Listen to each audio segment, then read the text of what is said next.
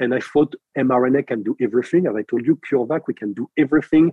And I thought, and they will do wonderful things, vaccine therapies, regeneration with mRNA.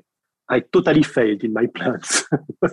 Nobody was interested in my mRNA. Man kann es sich heute kaum mehr vorstellen. Jahrelang wurde dieser Mann belächelt für seine Überzeugung, dass die mRNA-Technologie die Welt verändern kann. Der französische Immunologe Steve Pascolo.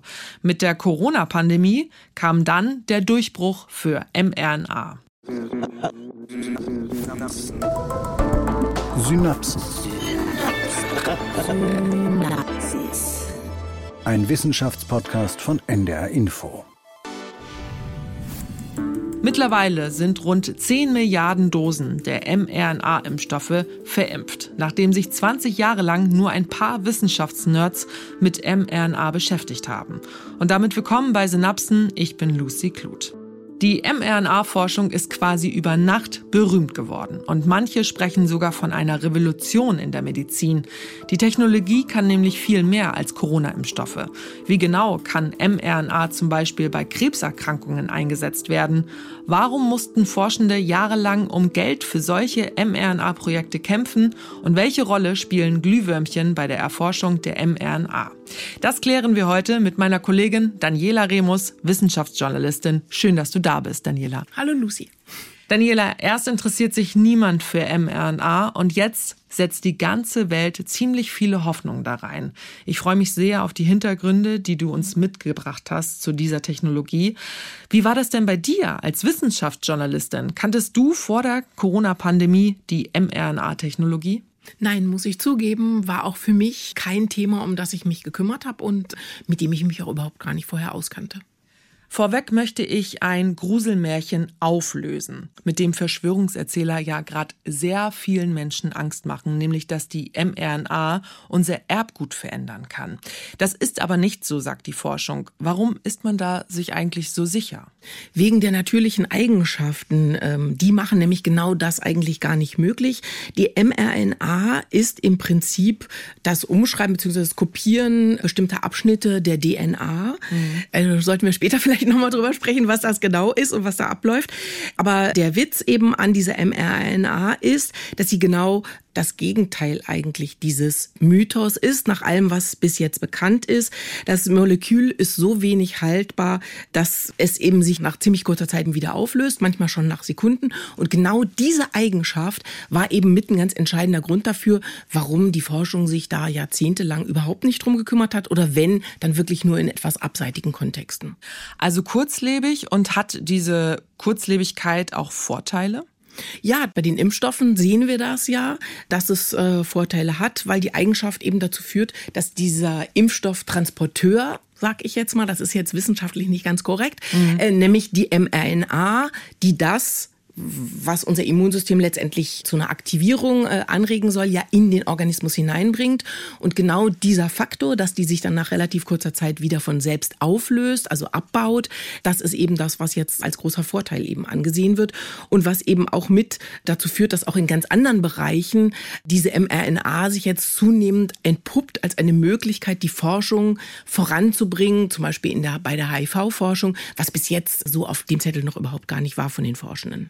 Wegen Corona haben wir vor allem die BioNTech-Gründer so als Pioniere der mRNA-Forschung auf dem Zettel. Jetzt haben wir eben am Anfang aber jemand anderen gehört. Mhm. Waren die also gar nicht die Ersten? Nein, waren sie nicht. Das kann man so nicht sagen. Wobei es auch schwierig ist zu sagen, wer genau war der oder die Erste. Das ist letztendlich eine Forschungszusammenarbeit von vielen unterschiedlichen Teams, die in unterschiedlichen Ländern auch an diesem Prinzip gearbeitet haben. Also in den 60er Jahren wurde generell erstmal überhaupt Licht ins Dunkel gebracht, was ist RNA mhm. und welche Funktionen haben die unterschiedlichen RNAs. Reden wir später auch nochmal drüber, was es da alles gibt. Welche Funktionen haben die in einer Zelle? Und seit 30 Jahren versuchen eben Wissenschaftlerinnen und Wissenschaftler dafür Geld zu bekommen. Und einer, der das immer verfolgt hat, der immer daran geglaubt hat, der aber eben wirklich Jahre, Jahrzehnte lang vor verschlossenen Türen stand und auch vor verschlossenen, versiegelten Portemonnaies, möchte ich jetzt mal sagen, war eben Steve Pascolo. Der hat gemeinsam mit anderen diese Firma CureVac gegründet. Mit dem konnte ich eben auch reden Während ich zum Beispiel mit den Gründern von BioNTech, Uwe Shahin und Özlem Tirici leider nicht sprechen konnte, die werden im Moment von Presseanfragen völlig geflutet.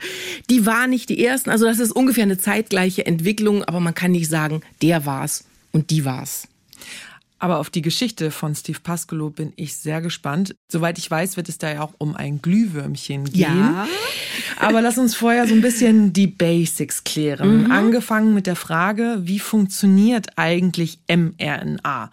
Denn die DNA kennen ja die meisten aus dem Biounterricht oder aus dem Tatort.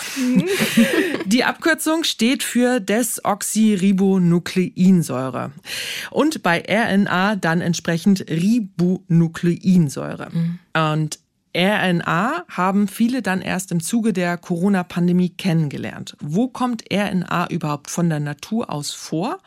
Und was genau ist das für eine Erbinformation im Vergleich zu DNA? Ja, da müssen wir jetzt einen ganz kleinen Ausflug in die Tiefen der Zellbiologie machen. Okay, wir stellen ähm, uns das vor, eine Zelle, ja. Genau. Also, wie ist die Zelle aufgebaut? Die besteht aus ganz vielen sehr unterschiedlichen Elementen. Entscheidend ist der Zellkern. Im mhm. Zellkern sitzt das Erbgut, also die DNA. Mhm. Ähm, und dann gibt es drumherum das, das nennen die äh, Biologen Zytoplasma. Das ist sozusagen der ganze Rest, denn da gibt es noch ganz viele Unterelemente, die benenne ich aber jetzt hier alle nicht, weil das hochkomplizierte Namen sind und auch die Abläufe alle ziemlich knifflig sind. Der entscheidende Punkt ist, diese Erbinformation aus dem Zellkern, also von der DNA, mhm. muss aber in dieses Zytoplasma, also in den Rest der Zelle, sag ich jetzt mal, mhm. gelangen. Die DNA verlässt den Zellkern aber nicht. Die braucht also jemanden, der diese Informationen transportiert, also Überträgt, also übermittelt. Bote. Einen Boten braucht sie, genau. Und das ist die mRNA, also die Messenger-RNA. Und die hat eben dann die Aufgabe, in der Zelle Bescheid zu sagen, einen Arbeitsauftrag quasi, das ist wissenschaftlich jetzt nicht korrekt, das so zu benennen, aber die bringt quasi den Arbeitsauftrag von der DNA, die kopiert da die Informationen und sagt der Zelle, das und das müsst ihr jetzt bitte hier machen. Und ich finde, wir sollten dazu nochmal einen äh, Wissenschaftler hören, nämlich äh, Professor Boris Fese vom Uniklinikum Eppendorf in Hamburg. Der arbeitet selbst mit der mRNA und der hat mir das dann nochmal so erklärt. Die Messenger-RNA oder mRNA ist eben die RNA, die dazu dient, die Information, die im Genom verschlüsselt ist, in unseren Genen liegt, dann in der Zelle in Proteine umzuschreiben. Das heißt, das Genom gibt die Information aus dem Zellkern in Form dieser mRNA in das Zytoplasma und dort gibt es die Proteinfabriken der Zelle, die benutzen das als Vorlage, um dann die Proteine herzustellen. Und das macht die Sache interessant, wenn man verschiedene Proteine benutzen möchte und verschiedene Funktionen dann damit erreichen möchte. Proteine müssen hergestellt werden. Mhm. Wenn wir mhm. so ins Detail gehen, kannst du das dann bitte auch nochmal erklären. Wofür sind Proteine eigentlich ja, gut? Für alles Mögliche. Also ohne Proteine, das sind sozusagen kleinste Bausteine des Organismus, kann man sagen. Ohne diese Proteine läuft überhaupt gar nichts. Sie haben ganz, ganz unterschiedliche Aufgaben. Also die stoßen ganz viele biochemische Prozesse an oder begleiten die oder ermöglichen die allererst. Also die sorgen dafür, dass Sauerstoff Sauerstoff in Muskeln gespeichert werden kann, dass die Zellen bestimmte Bewegungen überhaupt ausführen können und wir dann als gesamtes Individuum betrachtet natürlich letztendlich auch. Die helfen oder tragen mit dazu bei, dass Antikörper gebildet werden. Die können Signalstoffe, die entscheidend sind, um eben bestimmte Prozesse anzustoßen, hin und her pumpen. Die helfen mit bei der Blutgerinnung und die steuern den gesamten Stoffwechsel. Also Proteine ohne die funktioniert kein Organ unseres Organismus. Die sind wirklich existenziell, überlebenswichtig für uns. Und deshalb ist dieser Begriff, auch wenn der vielleicht für uns Nicht-Biologen nicht so wahnsinnig anschaulich ist, mhm. so ein bisschen sperrig erstmal wirkt. Ja. Ich denke, wenn wir den annehmen als das sind so kleinste Bausteine und ohne die geht gar nichts, ich glaube, dann sehen wir ganz gut aus. Zurück zu unserem Thema, mRNA. Die steuert also, was diese Proteine in einer Zelle herstellen mhm. sollen.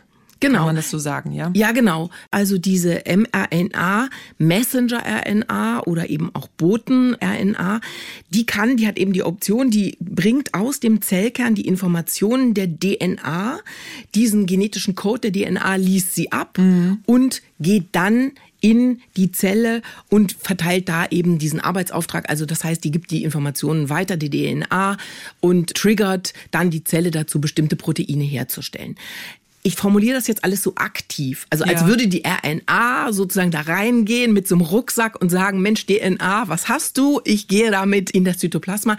So ist es natürlich nicht. Das sind jetzt nicht Prozesse, die teleologisch, also die absichtlich durchgeführt werden, sondern das sind Prozesse, die eben vorherbestimmt sind und die einfach ablaufen im Organismus. Aber das andere ist so schön anschaulich. Kannst du vielleicht noch mal ein Beispiel nennen? Was kann dann ausgeführt werden? Also welche ähm, Proteine? Also zum Beispiel, es gibt ja die Krankheit Mukoviszidose mhm. und soweit man bisher weiß, liegt das daran, dass ein bestimmtes Protein nicht so gebildet werden kann in der Zelle, wie es eigentlich gebildet werden müsste, mhm. dass der Austausch von Salz- und Wassergehalt in der Zelle, der wirklich äh, sozusagen gleichmäßig ausbalanciert hin und her fließt. Also dieses Gemisch. Und äh, das führt dann dazu, weil da sozusagen eine Fehlfunktion ist, dass es eben nicht eine Flüssigkeit ist, die hin und her durch so bestimmte Kanäle in der Zelle ausgetauscht wird, sondern es führt zu so einer Verschleimung, weil mhm. diese Flüssigkeit nicht flüssig genug ist. Und das zum Beispiel ist eins von diesen Proteinen, was dann eben auch hergestellt werden kann. Wir reden jetzt über die Messenger-RNA. Ja. Und du hast das vorhin schon ein bisschen angedeutet. Es gibt auch noch andere RNAs. Ja. Wollen wir da auch nochmal drauf gucken? Ja, wobei das auch alles wirklich extrem verwirrend sein so kann. Exkurs, nur einmal, damit ja, wir so einen Überblick haben. Genau, also diese Messenger-RNA ist die, um die es uns jetzt hier geht und die auch eben für die ganze medizinische Forschung sozusagen die potenteste ist, denn diese anderen, also es gibt noch eine sRNA, es gibt noch eine tRNA, Transporter-RNA, die haben sehr untergeordnete Aufgaben und das sind ich sage das jetzt mal wissenschaftlich auch nicht ganz korrekt, aber anschaulich, so dass man es, glaube ich, sich ganz gut vorstellen kann. Das sind so Zulieferarbeiten, die die mRNA braucht, um die Prozesse, die sie in der Zelle anstößt, auch tatsächlich optimal ausführen zu können, beziehungsweise anstoßen zu können. Also ich stelle mir dann so eine Pyramide vor. Ja, Oben mRNA und darunter mhm. dann tRNA und sRNA und die ganzen ja, anderen RNAs. Genau. Sozusagen. Ich finde es ein sehr, sehr gutes Bild, weil dann deutlich wird, wer da die zentrale Aufgabe erfüllt. Wobei aber natürlich ohne eine von den vielen Unter-RNAs, sag ich jetzt mal, mhm. äh, Unter-RNA, naja, funktioniert das alles trotzdem nicht. Also das ist ja insgesamt in der Biologie oder im Organismus so, dass man schlecht sagen kann, das ist entscheidend und das weniger. Mhm. Es, ist, es bedarf eben aller Elemente. Mhm. In den 90er Jahren wurde ja schon sehr viel daran geforscht, an der mRNA. Welches Potenzial haben denn die Forschenden da gesehen? Ja, das ist ganz interessant. Damals wurde eigentlich mit äh, DNA ganz viel geforscht, mhm. weil viele Forschende der Ansicht waren, das ist sozusagen das Werkzeug der Zukunft. Mhm. DNA ist im Gegensatz zu einer mRNA eben ausgesprochen stabil. Ist ja klar. Ich meine, das ist das, ist das Original. Ja, ne? genau, Information.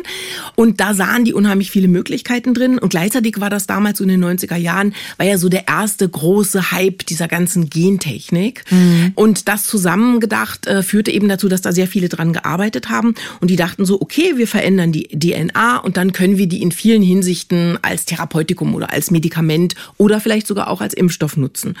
Und dann haben aber eben einzelne Arbeitsgruppen auch festgestellt, na ja, es gibt aber ein Problem deshalb, weil die DNA sehr viel haltbarer ist als die mRNA. Und das könnte doch auch dazu führen, dass sie vielleicht viel, viel länger im Organismus verbleibt, als wir das wollen. Also da ist doch vielleicht eine ziemlich große Unsicherheit mit eingepreist. Und deshalb haben das sehr viele Forschende damals aufgegeben. Es gibt aber immer noch Forschung mit DNA, auch mit mhm. DNA-Impfstoffen. Also gerade relativ frisch ist zum Beispiel in Indien jetzt ein Impfstoff gegen Covid-19 auf den Markt gekommen, der genau auf DNA, auf dieser Technologie basiert. Mhm. Und da soll es auch tatsächlich gelungen sein, diese Einlagerung ins Erbgut dieser DNA, die durch den Impfstoff in den Organismus gelangt, das eben zu vermeiden. Aber äh, was man eben sagen kann, genau das, was die Impfgegner heute hier häufig gegen diese mRNA-Impfstoffe vorbringen, was du am Anfang auch als Gruselmärchen bezeichnet hast, also dass sich das einlagert, dass das unser Erbgut verändert, diese mRNA, genau das geht eben am Thema vorbei, weil eine ganz entscheidende Eigenschaft dieser mRNA eben ist, dass sie nur extrem kurzlebig ist und dass sie sich sehr, sehr schnell im Organismus wieder abbaut. Und einer, der davon sehr, sehr begeistert war, schon in den 90er Jahren, war Steve Pascolo, mhm. den du interviewen konntest. Der gehört nämlich zu diesen französischen Forschenden. Hast du den eigentlich getroffen für dein Interview? Nein, leider nicht. Also der lebt jetzt mittlerweile in Zürich. Ich wäre da ehrlich gesagt auch hingefahren, wenn ich die Möglichkeit Klar. gehabt hätte. Aber Corona-Pandemie bedingt, nee, haben wir uns leider nur per Zoom getroffen. Das ist auch der Grund, warum das, was wir vorhin auch von ihm gehört haben und was wir noch hören werden, jetzt nicht gerade in allerbester Qualität ist. Wie wir alle wissen, Zoom ist irgendwie sehr schwankend. Nichtsdestotrotz war das wirklich eine richtig beeindruckende Begegnung. Der ist unheimlich nett, völlig uneitel. Und das hatte aber eben auch ganz, ganz viele so traurige Aspekte, dieses mhm. Gespräch, weil der auf der einen Seite wirklich beseelt ist, möchte ich mal sagen, von seiner Arbeit und eben, wie gesagt, äh, seitdem er ein junger Studierender war, begeistert war von diesem Ansatz und da unheimlich viel Potenzial drin gesehen hat. Gleichzeitig ist es für ihn so, dass er sich jetzt tierisch freut, dass das geklappt hat und dass jetzt endlich der Beweis erbracht worden ist vor den Augen der Weltöffentlichkeit, ja, mRNA-Technologie ist potent und funktioniert. Aber gleichzeitig ist es natürlich auch ein bisschen traurig, auch für ihn persönlich, der musste nämlich wirklich richtig hart um Anerkennung kämpfen. Der war zwischendurch arbeitslos, der hatte kein Geld oder nur sehr wenig Geld.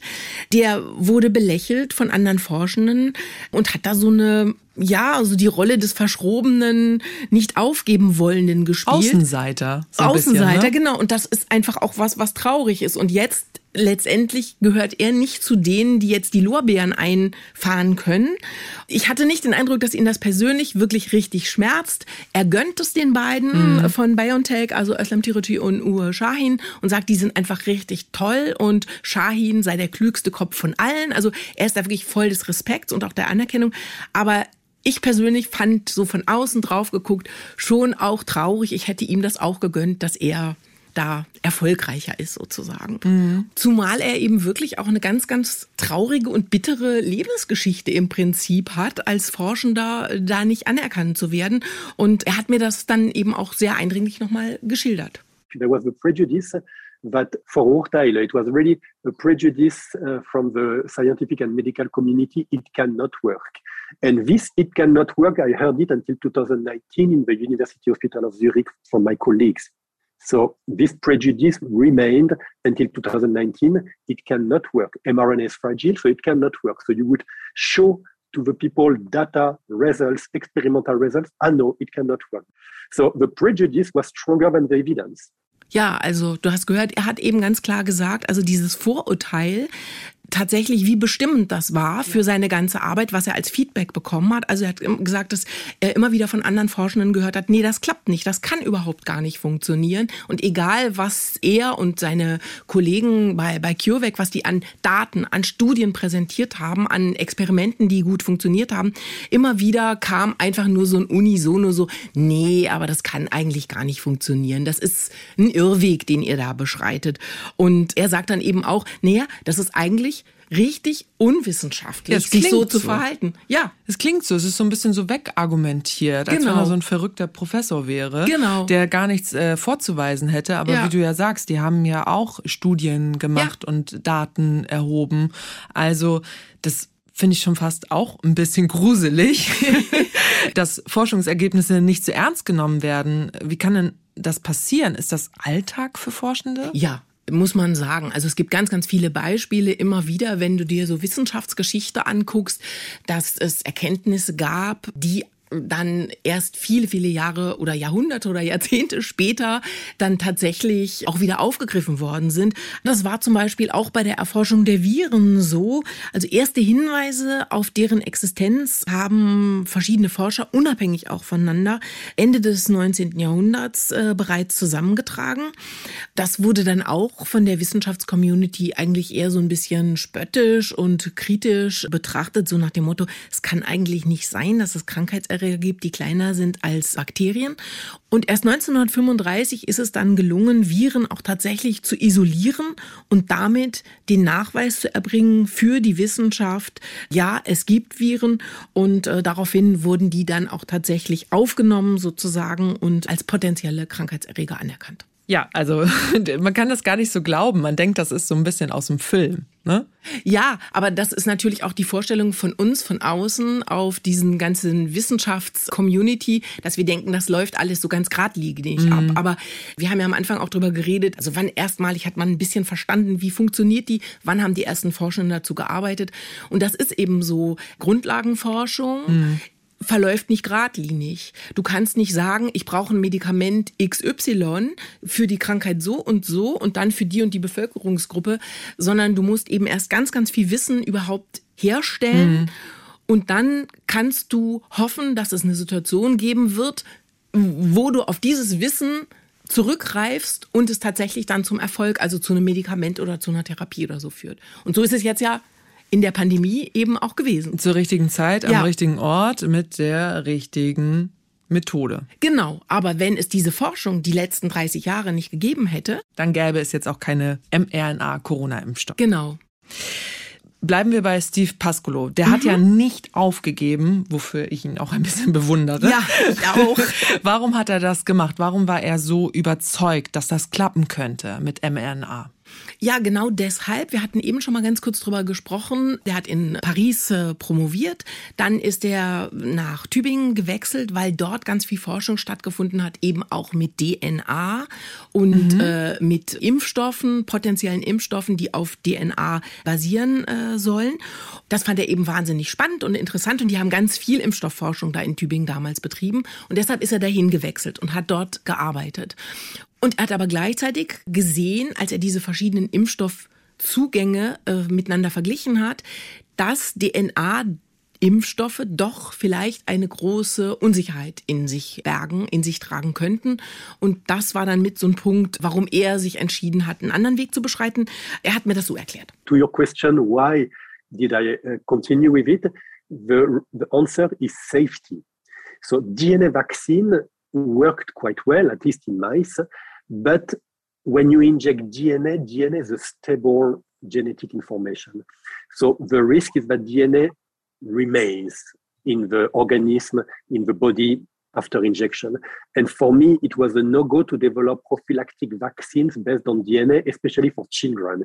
Also er hat gerade nochmal betont, äh, Herr Pascolo, dass es vor allen Dingen die Sicherheit war oder der Aspekt der Sicherheit, der ihn dazu bewogen hat, eben bei diesen DNA-Impfstoffen nicht weiter daran zu arbeiten, obwohl die eben in so diesen ersten tierexperimentellen Studien, die die damals durchgeführt haben, sehr potent wirkte, aber das war ihm ein bisschen zu riskant und hat gesagt, wenn wir das tatsächlich nutzen wollen als Impfstoffe, also als Prävention gegen bestimmte äh, Krankheiten, dann birgt das zu viele Risiken und ich kümmere mich vor allen Dingen um diese mRNA-Impfstoffe. Und ja, er hat einfach nicht aufgegeben und hat da drin wirklich ganz Großes als Möglichkeit gesehen. And uh, then I thought this mRNA might be good for cancer, might be good for many things, but the main advantage, if it works, is safety. And then prophylactic vaccination is a key feature to be safe. Und in Tübingen hat er dann Mitstreiter gefunden. Ja, in Tübingen damals hat ein bestimmter Prof, der damals der Leiter des Instituts war, dort in Tübingen, an dem äh, Pascolo gearbeitet hat, der war da eben sehr zukunftsorientiert und eben sehr daran interessiert, diese verschiedenen äh, Ansätze alle auszuprobieren. Und der hat eben auch gerade diese mRNA-Technologie, also der stand ihr relativ aufgeschlossen gegenüber. Und da hat dann Pascolo, Steve Pascolo, Ingmar Hör getroffen. Den Namen haben ja viele von uns schon gehört. Er gilt ja als der Gründer von äh, CureVac. Und mit Ingmar Hör und Florian von der Mülbe, die haben gemeinsam mit Steve Pascolo, mit unterschiedlichen Schwerpunkten, aber die haben eben alle in Tübingen gemeinsam gearbeitet. Und die haben sich dann zusammengeschlossen 1999 und haben gesagt, wir gründen jetzt ein Unternehmen, weil wir genau diese Technologie eben voranbringen wollen. Und deren Ziel damals war die Vorstellung, dass sie mit Hilfe der mRNA-Technologie eine Antikrebstherapie erreichen oder umsetzen mhm. können. Und auch da war das aber so, wie ich eben schon sagte, also der Rest der Wissenschaftscommunity, jetzt mal ein bisschen überspitzt formuliert, hatte nur Hohn und Spott dafür übrig und meinte, ja klar, kein geringeres Ziel, ihr bekämpft mit einer Technologie, die nicht aussagekräftig ist, die so viele Grundproblematiken in sich birgt. Bekämpft ihr jetzt auch noch Krebs, ganz klar. Und die haben keine Fördergelder am Anfang bekommen. Die hatten ganz große Probleme, überhaupt finanziell über die Runden zu kommen. Die bekamen von der Uni Tübingen umsonst Labore, in denen sie arbeiten durften. Und zwar dann abends oder nachts, wenn die anderen, die die Labore für den Unibetrieb brauchten, wenn die dann nicht mehr da anwesend waren. Und äh, 2003 hat dieses Grüppchen CureVac also damals war es noch ein Grüppchen, dieses Unternehmen, haben die sozusagen ihren ersten Beweis erbracht, dass tatsächlich mRNA verimpft werden kann, also in den mhm. menschlichen Organismus eingebracht werden kann. Und zwar war das damals, Pascolo hat sich sozusagen bereit erklärt, als erster Mensch der Welt mit mRNA geimpft zu werden. Und diese mRNA, okay er selbst hat ja. sich bereitgestellt. Also da sieht man ja auch mal, wie klein sozusagen das war, dass die das selbst gemacht haben im Selbstversuch. Also dass da jetzt äh, keine große Studiengruppe vor denen stand. Nein, nein, gar nicht. Also die hatten verschiedene Tierexperimente, die waren alle so ausgegangen, dass sie sehr optimistisch waren und dachten, ja, man kann das wagen. Und Pascolo hat sich dann eben eine mRNA verabreichen, also spritzen lassen, als erster Mensch der Welt. Und die war beladen mit Luciferase. Und das ist ein Protein, das die Glühwürmchen zum Leuchten bringt. Und das hat er sich gespritzt. Als ja. Impfstoff. Ja, also, so, also als so, Impfstoff, ja. genau. Also er hat es sich spritzen lassen, um nachzuweisen oder um zu gucken. Zunächst war der erste Schritt, Kommt das überhaupt an? Mhm. Wirkt das überhaupt in der Zelle?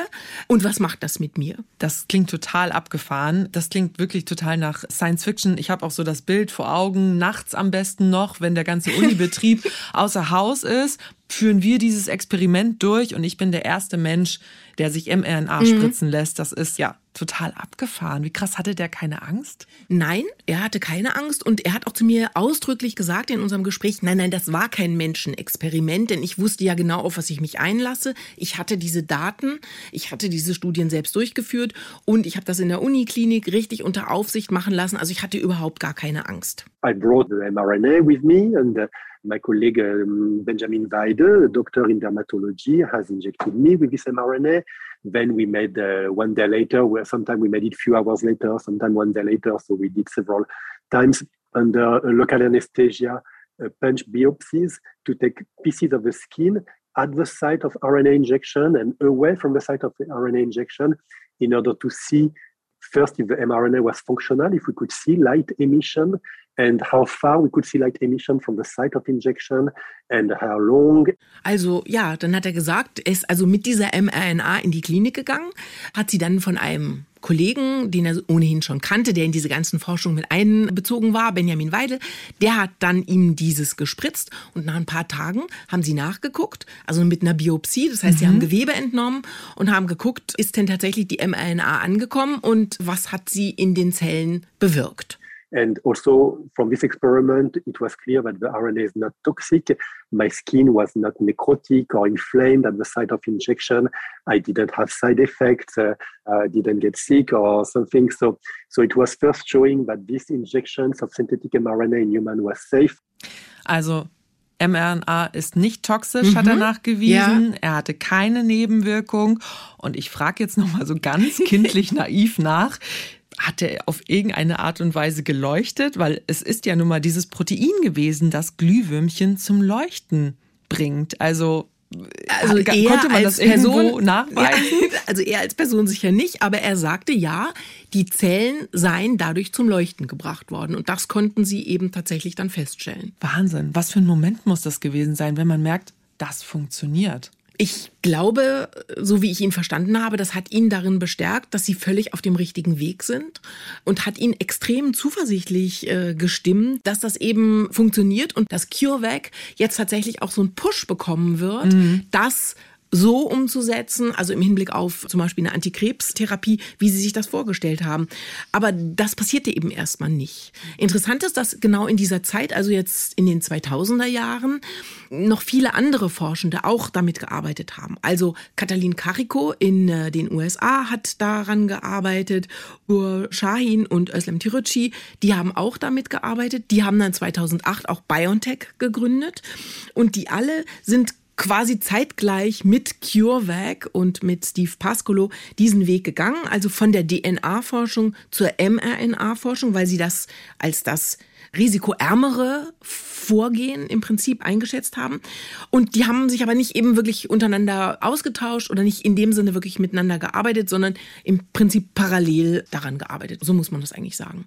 Also er hat nachgewiesen, mRNA ist sicher und tut das nämlich, was sie soll, einen Bauplan abliefern. Ja. In diesem Fall hat es einen Bauplan für dieses Leuchten ja, weitergegeben. Ja, ja, genau. genau. Okay, nur nochmal auf wissenschaftlicher ja. Ebene. Ja, das genau. abgeklärt Und das ist ja auch das, was jetzt passiert bei diesen Covid-19-Impfstoffen, dass also die mRNA, die muss verpackt werden. Wenn du die einfach so unbearbeitet in den Organismus gibst, dann äh, wird die sofort von der Zelle als fremd erkannt und auch wieder abgestoßen. Also das war eben auch ein Großteil der Forschung, der viele, viele Jahre, Jahrzehnte in Anspruch genommen hat, dass man rausgetüftelt hat, okay, wie muss man die verpacken, dass die erstmal bis in die Zelle überhaupt kommt und dort ihren Bauplan, also ihre Nachricht, ihre Information hinterlassen kann. Also die ist verpackt worden mit solchen Fettkügelchen, mhm. dann kommt sie in die Zelle und dort gibt sie die Information ab, die Bauanleitung. Das war genau damals Luciferase und heute ist das die Bauanleitung für das Spike-Protein. Mhm das ja entscheidend ist vom Coronavirus, von SARS-CoV-2, um an unsere Zellen andocken zu können und sich dann dort vermehren zu können. Das Experiment war 2003 und ja. BioNTech wurde dann 2008 ja, ja, gegründet. Das war ja lange vor Corona. Ja. So. Und in welchen Bereichen haben denn die Forschenden gedacht, könnte man mRNA einsetzen? Das Interessante ist, dass sowohl die Gründer von CureVac als auch die beiden Gründer von BioNTech und auch die anderen Forscher, die damit gearbeitet haben, die hatten nicht irgendwelche Infektionskrankheiten auf dem Zettel, als sie mit mRNA geforscht haben, sondern bei denen ging es eigentlich vor allen Dingen um die Krebsforschung. Sie hm, wollten okay. etwas finden, um Krebs damit bekämpfen zu können. Und äh, der Hintergrund dafür ist, dass ja mittlerweile klar ist, Krebs ist nicht die eine Krankheit, wie wir denken, weil wir diesen Namen eben immer wieder verwenden, sondern mittlerweile ist bekannt, es sind mindestens 300 verschiedene Krankheiten. Und deshalb ist eben auch klar, es muss eigentlich verschiedene Therapieformen geben, um diesen unterschiedlichen Tumorarten äh, gerecht zu werden. Und dieser Ansatz, den die da verfolgt haben, war eben eine Impfung gegen Krebs. Und daran arbeitet zum Beispiel heute auch immer noch äh, Nils Halama, der ist am Deutschen Krebsforschungszentrum in Heidelberg. Und dort arbeitet er gemeinsam mit BioNTech-Forschenden an einem Impfstoff gegen Krebs. Wir reden also bei der mRNA-Impfung bei Tumorpatienten von einer Therapie, die bei entstandenem Tumor eingesetzt wird. Das, was es natürlich noch gibt, ist eine Impfung, die eingesetzt wird, um überhaupt die Entstehung von Tumoren zu verhindern. Das ist etwas anderes und das ist in der Tat so, dass die mRNA-Impfung, von der wir jetzt reden, die ist für Patienten gedacht mit der Tumorerkrankung oder mit der neu diagnostizierten Tumorerkrankung, wenn man so möchte, dann, aber da ist der Tumor schon da. Also der Begriff Impfung irritiert mich jetzt in diesem Zusammenhang. Hm. Ja, klingt erstmal überhaupt nicht nach Impfen, so wie wir das kennen, denn Impfstoffe im klassischen Sinne bekommst du ja, um eine Krankheit überhaupt erst zu verhindern. Und hier ist es aber eben ein anderer Ansatz. Da ist der Ansatz, das Immunsystem hat diese Tumorbildung, diese Tumorzellen übersehen. Denn eigentlich ist es ja die Aufgabe des Immunsystems, eben gegen Fremdes, gegen Krankheitserreger mhm und eben auch gegen Tumorzellen vorzugehen. Das ist also diesen Tumorzellen in diesem Fall, wenn du eine Krebserkrankung hast, gesehen, das Immunsystem zu überlisten.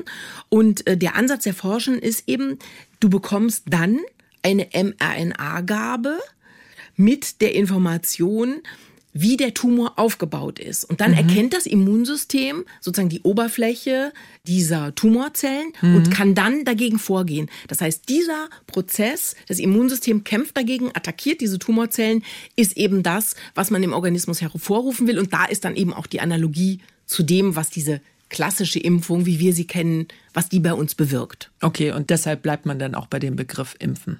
Ja, Genau, weil eben der Körper dazu angeregt wird, gegen ganz bestimmte Erreger vorzugehen. Nämlich in diesem Fall gegen die erkannten Tumorzellen, die diesen Krebs in dem jeweiligen Menschen verursacht haben. Der mRNA-Ansatz ist jetzt einer, der sich gewissermaßen den Bauplan zunutze macht und den Bauplan verimpft. Das heißt, die mRNA enthält die Kommandos, die eine Zelle braucht, um die Zielstruktur, das gegen was man impfen möchte, dann aufzubauen und zu erstellen. Und letzten Endes, wenn man die mRNA verimpft, dann baut der Körper selbst dann das nach, was in dieser mRNA kodiert ist, was dort quasi an Informationen drinsteckt. Und das wird dann genutzt, um gewissermaßen die Immunaktivierung im Körper des Patienten zu verwenden. Aber ist das nicht bei Tumorzellen viel komplizierter? Weil die sind ja unterschiedlich. Ja, ist es schon einerseits, auf der anderen Seite sagen die Forschenden nein, denn was geleistet werden muss, ist, du musst diesen Tumor genetisch bestimmen. Das ist ziemlich aufwendig und das geht ja auch noch nicht sehr, sehr lange. Also die dafür entscheidende Technologie gibt es eben auch erst äh, seit wenigen Jahren. Aber wenn du das gemacht hast, dann kannst du eben der Boten-RNA die Information geben, die sie braucht, um diese Zellen zu äh, erkennen. Und äh, die Wissenschaftlerinnen und Wissenschaftler sagen, wenn erstmal mRNA synthetisch hergestellt als Plattform funktioniert, also du weißt, wie du die gestalten musst mhm. und wie du die eben auch verpacken musst, damit die überhaupt in den Organismus kommt, dieser Schritt, wenn der gewährleistet ist, dann ist es nicht mehr so sehr aufwendig, sozusagen diese Information, also diesen Bauplan zu designen mhm. und den der mRNA zu geben, damit die im Organismus dann diese Immunreaktion äh, hervorruft. Und insofern sind die ganz äh, auch begeistert von diesem Ansatz, weil sie sagen, das genau wird das Moment sein, mit dem man Krebs tatsächlich in einem viel größeren Rahmen noch, als es heute möglich ist, dauerhaft wird bekämpfen können, weil jeder Mensch spezifisch einen Tumor hat. Mhm. Also du kannst den genetisch bestimmen, Brustkrebstumor beispielsweise. Nichtsdestotrotz, wenn der eine genetische Übereinstimmung hat, ist der aber bei zwei Menschen Frauen trotzdem unterschiedlich, weil das ja eben immer noch mal davon abhängt, wie du selber genetisch aufgestellt bist. Und da mhm. gibt es eben immer Abweichungen. Zwei Menschen sind nie genetisch identisch. Ja, und das ist ja auch dann eine große Herausforderung dann für die Ärmel. Genau, und das ist das, was schwierig ist, aber es ist eben auch gleichzeitig das, warum das mit so viel Euphorie dieser Ansatz versehen wird, weil das extrem plausibel klingt, dass man auf die Weise tatsächlich diese Tumore in den Griff bekommen kann. Ne? Hat aber bisher nicht so richtig geklappt, wenn man nee. mal ehrlich ist. Denn der Covid-Impfstoff ist ja das erste Produkt, das mit dieser Technologie überhaupt auf dem Markt ist. Das stimmt, aber es laufen äh, Studien und zwar offenbar schon ein bisschen länger in Heidelberg. Das sind, ist eine Zusammenarbeit von BioNTech und von dem Deutschen Krebsforschungszentrum. Da werden bereits Krebspatienten und Patientinnen behandelt mit so. spezifischen mRNA-Impfungen. Und bis jetzt, so sagte mir Nils Halama, gibt es wirklich sehr ernstzunehmende Hinweise, dass das erfolgversprechend ist. Fest steht schon, also das ist tatsächlich äh, nicht gefährlich für die Patientinnen und für die Patienten, aber im Hinblick auf die Wirksamkeit, also wie effektiv ist dieser Ansatz wirklich, da äh, sind die Studien noch nicht so weit gediehen, dass man jetzt wirklich da schon einen Schlussstrich drunter ziehen kann und sagen kann, das ist super, das machen wir ab übermorgen so. Aber Nils Halama hat mir auch noch eine Zahl mitgegeben. Ich habe ihn gefragt und habe gesagt, ja und, wann kommt das in der Praxis an? Sagte er, oh Gott, das ist immer genau die Frage, die ich hasse, wenn Journalistinnen und Journalisten mir mir die stellen. Ich habe gesagt, ja, aber das interessiert uns trotzdem. Und ähm, er sagte, ja, doch, er geht davon aus, zwei bis fünf Jahre, dann könnte es so sein, dass es bereits in den Kliniken angekommen ist. Okay, das hörte sich jetzt, als du das so ausgeführt hast, nicht danach an, aber zwei bis fünf Jahre ist ja quasi übermorgen schon. Ja, also für zwei Jahre ist schon ziemlich ja, sportlich. Doch, ja, klingt irgendwie ganz äh, verheißungsvoll, ja. Und was ist eigentlich aus Steve Pascolo geworden, der das Glühwürmchen-Protein im Selbstversuch getestet hat? Ja, bei dem war das so, der hat dann 2006 CureVac verlassen. Er hat das so erklärt, dass er gesagt hat, das, was er am liebsten macht, ist als Wissenschaftler im Labor stehen und forschen. Mhm. Und diese ganzen ökonomischen Geschichten, die man mitklären muss, wenn man eben ein Unternehmen gegründet hat. Ja. Das fand er, glaube ich, nur semi-witzig und hat sich dann also da rausgezogen. Genaueres weiß ich nicht. Also ich weiß nicht, ob es Streit oder was es alles gegeben hat Darüber ist nichts zu erfahren. Also weder CureVac sagt was dazu, noch Pascolo sagt was dazu. Der ist gegangen und ist dann an die Uniklinik in Zürich gegangen, weil das so klang, als würden die Forschenden dort eben auch daran interessiert sein, mit mRNA-Technologie, vor allen Dingen im Hinblick auf Hautkrebs zum Beispiel zu arbeiten. Und dann klang das am Anfang alles ganz gut. Aber zwischendurch hat er seinen Job verloren. Er hatte kein Labor mehr, in dem er arbeiten konnte. Er war richtig arbeitslos. Er musste gucken, wie er weiterkommt. Und das war richtig widrig und ja, traurig. Aber jetzt sieht das eben alles ganz anders aus. Also jetzt hat er ja die Professur an der Uniklinik in Zürich und jetzt geht's ihm gut und er ist total glücklich und zufrieden mit dem, was er da macht. Und er genießt es auch, das hat er mir auch wirklich so gesagt, dass jetzt ganz viele Forschende zu ihm kommen und sagen, Mensch, du forschst doch damit, du kennst dich doch damit aus, gib uns Tipps, kannst du mit uns zusammenarbeiten? Er arbeitet jetzt zum Beispiel auch mit Uwe Shahin in einem Projekt zusammen und das genießt er, dass er jetzt seine ganze Expertise, die er über die ganzen Jahrzehnte angehäuft hat, dass er die jetzt auch tatsächlich zum Wohle der Wissenschaft und zum weiteren Fortschritt sozusagen einbringen kann. Steve Pascolo, das Kapitel schließen wir jetzt mal ab. Mhm. Ähm, den konntest du ja nicht treffen, aber Boris Fese konntest du treffen, den haben wir ja auch schon gehört. Mhm. Und der betreibt auch mRNA-Forschung. Was genau macht er da eigentlich?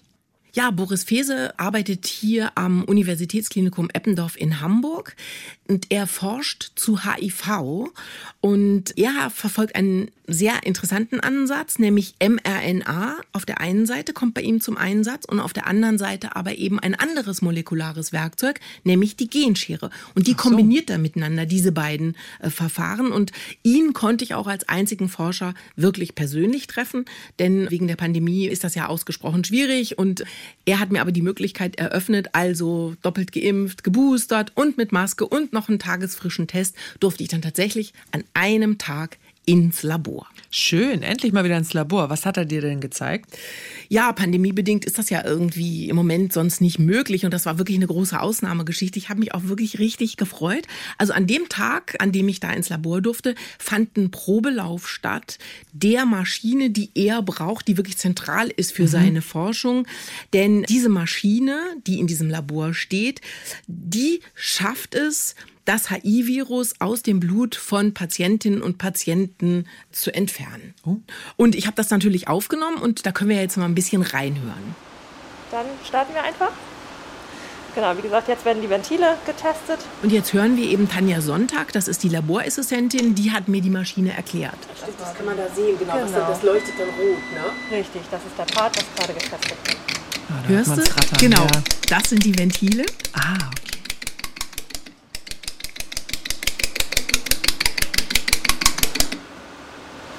Er mit dem Ventiltesten durch und jetzt hat man die Möglichkeit, den Integrity-Test zu machen für den Upper Part okay, und für den Lower Part. Ja, genau. Und wie sieht das da aus? Ja, da erklärt sie mir nochmal ganz genau, was funktioniert, wie und was wird eigentlich alles abgetestet. Dieser Probelauf dauert ganz schön lange. Also diese Maschine, die da in diesem Labor steht, die ist wirklich ziemlich großartig und vor allen Dingen ist die absolut zentral für die Forschung von Boris Fese. Aber aussehen tut sie eigentlich auf eine gewisse Weise gar nicht so richtig äh, spektakulär. Also das mhm. ist so ein, so ein Ding, irgendwie über einen Meter breit, äh, weiß ich nicht, halben Meter hoch, weiß übersät mit Schaltern, Knöpfen. Da ist so ein Mini-Inkubator, da sind ganz viele Schläuche. Also ich als äh, nicht mit dieser Maschine vertraut äh, seiende Person von außen, ich habe nicht erkannt, was da genau alles dann passiert. Mhm. Das äh, ist eben eine sehr komplexe Geschichte und oben drüber hängen so äh, durchsichtige Schläuche, so wie man die kennt aus dem Krankenhaus. Mhm. Wenn du so eine Infusion bekommst, dann hängt doch immer an so einem äh, Haken neben deinem Bett äh, so, so ein Schlauch und eben mit so einem Infusionsbeutel. Und genau solche Schläuche hängen da oben drüber. Durch diese Schläuche durchgeführt wird eben der Inhalt dieser Infusions Infusionsbeutel, dann wird das in die Maschine geleitet und dann dort verschiedenen Prozessen unterzogen. Und in diesen Beuteln da oben hängt dann, so ist der Plan mhm. oder die Idee dahinter, das Blut, Blutzellen mhm. der Patientin, der Patienten, die eben das HIV-Virus in sich tragen. Und dann wird dieses Blut durch diese Maschine geleitet und dort verschiedenen Prozessen ausgesetzt. Und auch dem Kontakt mit der Genschere mhm. und dem Kontakt mit der mRNA, mit der Boten-RNA. Und das führt dann letztendlich dazu, so die Idee, und bisher hat das auch diverse Male schon geklappt, dass dieses HI-Virus hinterher in den Blutzellen nicht mehr nachweisbar ist. Also auf die Weise tatsächlich eliminiert wird. Okay. Ich stelle mir das so ein bisschen vor, wie dass es einmal durchgewaschen wird. Quasi kommt vorne rein, ja, so ein bisschen was ja, davon hat es, so ja hat es so ein bisschen, auch. ne? Ja, ja genau. Ja, klingt so. Und wichtig ist eben auch, jetzt werden vielleicht manche denken, na ja, warum forscht er eigentlich genau zu HIV? Und es gibt doch total gute Medikamente, so dass also die Infektion kontrollierbar ist und dass eben die Krankheit AIDS, an der unheimlich viele Menschen äh, sterben, gestorben sind, dass diese Krankheit gar nicht in dem Sinne ausbricht. Aber der Punkt ist eben der Knackpunkt und das ist das Argument für Fese äh, und sein Team, dass eben auch eine Infektion mit dem HIV-Virus Virus nicht wirklich heilbar ist. Mhm. Denn wenn das Virus sich einmal eingelagert hat, bekommst du es aus dem Erbgut nicht mehr heraus. Es ist mhm. da sehr geschickt. Es kann sich da wirklich richtig einlagern. Und das ist sein Ansatz. Er möchte eben, dass tatsächlich das ganz grundlegend eben heilbar ist. Und deshalb ist er darauf gekommen, diese beiden äh, Ansätze miteinander zu kombinieren. Also die Genschere hat ja das Potenzial, etwas aus dem Erbgut herauszuschneiden, was da nicht rein soll. Mhm. Also wie jetzt etwas Krankmachendes. Und die Genschere muss aber ja an diese Stelle gebracht werden. Und dann soll sie ja auch nur das tatsächlich rausschneiden, was als störend, krankmachend vorher identifiziert worden ist. Und manchmal gibt es aber bei der Genschere das Problem, dass die auch noch in anderen Zusammenhängen rumschnibbelt, mhm. sage ich jetzt mal so ganz hemdsärmelig. Ja, und wissenschaftlich gesprochen heißt es natürlich nicht wild in der Gegend herumschnibbeln, sondern das sind Off-Target-Schnitte. Also Schnitte, die nicht ins Ziel gehen, sondern eben an anderer Stelle passieren. Und das soll natürlich oder muss verhindert werden, sonst ist diese Technologie ja überhaupt nicht äh, tatsächlich als Therapie denkbar und einsetzbar. Und wie er das verhindern will, dieses Grundproblem bei der Genschere, das erklärt uns jetzt nochmal Boris Fiese. Eine Methode, mit der man das machen kann, ist die, dass man eben nur so eine Messenger-RNA, also diese Boten-RNA in die Zelle bringt und wo wir wissen, dass diese Boten-RNA nur eine kurze Lebensdauer hat und dann nur kurze Zeit tatsächlich in das Protein umgeschrieben werden kann. Und damit ist auch dann das Protein, also die Genschere, nur eine kurze Zeit da. Und da gibt es sehr gute Daten dazu, dass das dazu führt, dass die Wahrscheinlichkeit solcher Off-Target-Schnitte massiv verringert wird in, durch die Limitierung praktisch der Zeit und der Menge auch an, an Proteinen. Mit der Genschere bin ich ja persönlich ein bisschen vertraut, denn wir beide ja. haben über die Genschere schon gesprochen, nämlich in der Ausgabe 37. Mhm. Und mit der Genschere kann man eben DNA bearbeiten, also Gene ausschneiden oder einfügen. Mhm. Wir haben in der Folge über CRISPR-Cas gesprochen. Geht es hier auch um diese Genschere?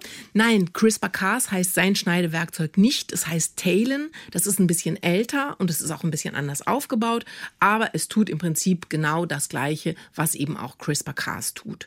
Und Boris Fese hat eben halt mit der Genschere, mit diesem Ansatz schon gearbeitet, bevor 2012 Emmanuel Charpentier und Jennifer Dautner dieses CRISPR-Cas-System, mhm. was ja sehr einfach in der Handhabung ist, bevor sie das entdeckt haben. Und deshalb hat er dann nicht mehr umgesattelt. Er hat zu mir gesagt, wir haben unsere Tellen so konzipiert, die sind jetzt so erfolgreich einsetzbar, dass das äh, verändern wir nicht mehr. Aber äh, Boris Fese verbindet eben diese mRNA-Technologie mit diesem Genscherenprinzip. Und das läuft dann eben so ab, dass die mRNA, die im Labor synthetisch hergestellt worden ist, dass die beladen wird mit dem Bauplan für die Genschere. Mhm. Dann kommt diese mRNA mit dem Bauplan in die Zelle mhm. und bringt die Zelle dazu, die Genschere zu produzieren. Und diese Genschere schneidet dann den Rezeptor heraus in der Zelle, der dafür verantwortlich ist, dass das HIV-Virus andocken kann bzw. nicht. Und der Hintergrund da ist, dass man eben herausgefunden hat, dass ungefähr ein Prozent der Europäer und auch der US-Amerikaner über eine natürliche Immunität gegen das HIV-Virus verfügt, nämlich dieser Rezeptor bei denen nicht vorhanden ist mhm. bzw. gestört ist in seinen Eigenschaften. Und das sozusagen guckt man sich ab und das wird dann auf die Weise versucht zu kopieren. Aber man sieht hier eben auch, hier wurde nochmal die Not zur Tugend gemacht, der mhm. mRNA. Also, genau. dass mRNA sich so schnell auflöst, dieser Vorteil wird hier total ausgespielt. Ja, Genau, weil das sozusagen zum Vorteil eben auch des Einsatzes dann dieser Genschere gereicht, weil man damit eine viel, viel höhere Sicherheit hat, dass tatsächlich nur das passiert, was man möchte. Und genau das Gegenteil von dem, was Impfgegner behaupten. Ja, ganz genau. Und nochmal bei HIV, ist das dann mhm. auch eine Impfung oder wie kommt mRNA mit dem Bauplan der Genschere zu den entsprechenden Zellen, also in denen sich das HIV-Virus eingenistet hat? Nee, das ist eben keine Impfung, sondern das Blut kommt in die Maschine, die wir am Anfang bzw beziehungsweise deren Probelauf wir ganz am Anfang gehört haben. Also das Blut muss entnommen werden, muss dann durch diese Maschine durchgejagt werden im Moment dauert das zwölf Tage mit ganz oh. bestimmten äh, Verfahren, so dass auf die Weise die mRNA mit dieser Information in die Blutzellen hineingebracht wird. Und wenn das dann passiert ist, dieser Prozess abgeschlossen ja. ist, wird das Blut in den Patienten zurückgegeben. also Patienten. du hast das jetzt quasi schon gesehen. Also so wie du das gesehen hast im Labor, so wird es dann später auch sein. Also, so soll es sein. Ich habe aber ja nur einen Probelauf gesehen, ja, gut, weil der richtige Durchlauf eben jetzt erst stattfinden sollte zu einem Zeitpunkt, wenn wir unsere Podcast-Aufzeichnung schon lange hinter uns haben. Das ist ein unheimlich teures und aufwendiges Verfahren. Also im Moment sind die ja noch in der Studienphase oder in einer Vorstudienphase, muss man eigentlich korrekterweise sagen. Im Moment laufen die Verhandlungen mit dem Paul-Ehrlich-Institut, die dafür mhm. zuständig sind, dass klinische Studien bewilligt werden. Da gibt es Absprachen zwischen dem Uniklinikum Eppendorf und dem Paul-Ehrlich-Institut. Und das sieht alles ganz gut aus, aber noch ist das nicht verabschiedet, sodass dann aber, wenn das tatsächlich alles funktioniert, die ersten klinischen Studien damit stattfinden könnten. Also nochmal zusammengefasst, es ist eine Therapie außerhalb des Körpers und das Blut wird dann dem Patienten wieder zurückgeführt. Ja, es ist eine Therapie außerhalb des Körpers. Es geht ja um Millionen von Blutzellen, die behandelt werden müssen. Und wie das ganz genau im Detail funktioniert, das erklärt uns jetzt nochmal Boris Fese. Wir machen das mit einer anderen Methode. Wir müssen ja nicht in den Körper, wir machen das außerhalb des Körpers mit den Immunzellen. Da kann man eine Methode benutzen, die heißt Elektroporation. Da werden die Zellen kurzzeitig in ein elektrisches Feld gebracht und dadurch werden kleine Löcher sozusagen in die Zellwand reingebracht oder Zellmembran. Ähm, das ist ein ganz kurzer Prozess, im Millisekundenbereich. Und äh, wenn diese Zellmembran kurzzeitig nicht intakt ist, kann die mRNA in die Zelle rein und dann schließt sich die Zellmembran wieder. Das ist ein recht schonender Prozess. Die meisten Zellen können das sehr gut ab. Und dann ist die mRNA im Zytoplasma und dort wird sie dann eben in diese Teilen umgeschrieben. Geforscht wird mit der mRNA-Technologie, also im HIV-Bereich und in der Krebstherapie. Schon jetzt sprechen ja viele von Revolution. Mhm. Es gab ja auch viel Kritik, aber auch an großen Pharmafirmen, weil die Entwicklung ja alle so ein bisschen verschlafen haben und jetzt mühsam hinterherhinken. Jetzt hat ganz aktuell gerade Pfizer verkündet, zusammen mit BioNTech einen Impfstoff gegen Herpes zoster, also Gürtelrose, entwickeln zu wollen. Was gibt's denn sonst noch so, Daniela? Ja, es stimmt. Dieser Covid-Impfstoff, der tatsächlich Realität geworden ist mit der mRNA-Technologie, der hat diese gesamte Forschung wirklich beflügelt. Große Pharmafirmen äh, versuchen jetzt da drauf zu satteln und das eben auch äh, voranzutreiben, diese Forschung. Also im Moment, CureVac arbeitet an einem Kombinationsimpfstoff äh, gegen Grippe und gegen Covid beispielsweise. Mhm. Die haben auch noch ganz viele andere, also die forschen auch noch an Impfungen gegen seltene Erkrankungen, Beispiel Mukoviszidose Tuberkulose, was ich vorhin zum mhm. Beispiel brachte, oder Tuberkulose. Steve Pascolo an der Uni Zürich, der arbeitet an einer Therapie gegen Hirntumore, Glioblastom. An der Uni Erlangen wird zum Beispiel daran gearbeitet, mit mRNA Hautkrebs therapieren zu können und einen ganz bestimmten Augentumor und Boris Fese eben am UKE, wie wir ja gerade gehört haben, an einer Therapie gegen HIV. Also alle sind sich einig, dass durch diese Pandemie jetzt so ein richtig qualitativer Sprung auch erfolgt ist, weil mhm. jetzt die Weltöffentlichkeit und eben auch diejenigen, die für Fördergelder zuständig sind, verstanden haben, begriffen haben und jetzt sehen, was dieses Grundprinzip, welche Chancen das birgt. Und äh, nachdem sozusagen die, die Grundprobleme, also wie kriege ich die mRNA in den Körper, also wie verpacke ich sie, diese Liposome, diese Fettkügelchen, wie BioNTech und Moderna das gemacht haben, nachdem diese Frage jetzt geklärt ist und dann eben auch, welche Nachbauanleitungen kann ich wieder draufpacken. Da ist jetzt wirklich so, ein, so eine Aufbruchstimmung zu verzeichnen, dass jetzt doch in ganz vielen verschiedenen Bereichen daran gearbeitet wird. Aber man sieht auch am Beispiel CureVac, es ist einfach nicht einfach, damit zu arbeiten. Und wenn du eine falsche Grundannahme, eine falsche Abzweigung nimmst in deiner Forschung, dann funktioniert es eben halt auch nicht mehr. Was heißt falsche Grundannahme? Naja, bei CureVac haben wir alle gehört, ähm, die galten ja am Anfang auch als große Hoffnungsträger für die Entwicklung eines Covid-19-Impfstoffs. Und da haben wir gesehen, dass die diese Verpackung der mRNA, also wie gelangt sie in den Organismus, mhm. ohne abgestoßen zu werden. Da haben die einfach eine andere Verpackung gewählt. Und das hat eben dazu geführt, letztendlich, dass ihr Impfstoff dann bei den Studien sich als nicht so wirksam erwiesen hat, wie eben die äh, Impfstoffe von Moderna oder von BioNTech. Mhm. CureVac ist ja auch dran am Kombi-Impfstoff. Mhm. Haben die überhaupt noch eine Chance damit am Markt? Das alles, also diese gescheiterte Impfstoffentwicklung äh, gegen Covid-19 war für die ein ganz, ganz herber Rückschlag das verhehlt da auch niemand. Also ich konnte mhm. äh, mit denen auch sprechen und die sind da schon äh, etwas bitter, aber sie gehen davon aus, dass es auf jeden Fall eine zweite Generation von Covid-Impfstoffen wird geben müssen. Okay. Und daran arbeiten sie weiter und eben an diesen Kombinationsimpfstoffen beispielsweise gegen die saisonale Influenza und gegen Covid. Und die haben noch ganz, ganz viele andere Eisen im Feuer. Also die sind da sehr optimistisch. Also dass sie mit einem anderen Produkt irgendwann noch auf den Markt kommen werden und dann sozusagen endlich die Hoffnungen erfüllen werden, die ja in sie gesetzt worden sind, gerade am Anfang der Pandemie. Und äh, wenn man Steve Pascolo zuhört, äh, dann muss man an sich dem auch tatsächlich anschließen und denken, okay, also die Zukunft dieser Technologie hat wahrscheinlich gerade erst begonnen. The future is, uh, is bright with mRNA because as I told you, with mRNA you can do everything uh, in medicine. And uh, so, so vaccines against all viruses theoretically, vaccines against many pathogens, not only viruses, but also bacteria are being developed uh, based on mRNA. Then vaccines against cancer. So people have shown and published, I think, two years ago, that you can inject mRNA coding for elastin and then give the skin a fresh elastin. They did it in the skin of pigs.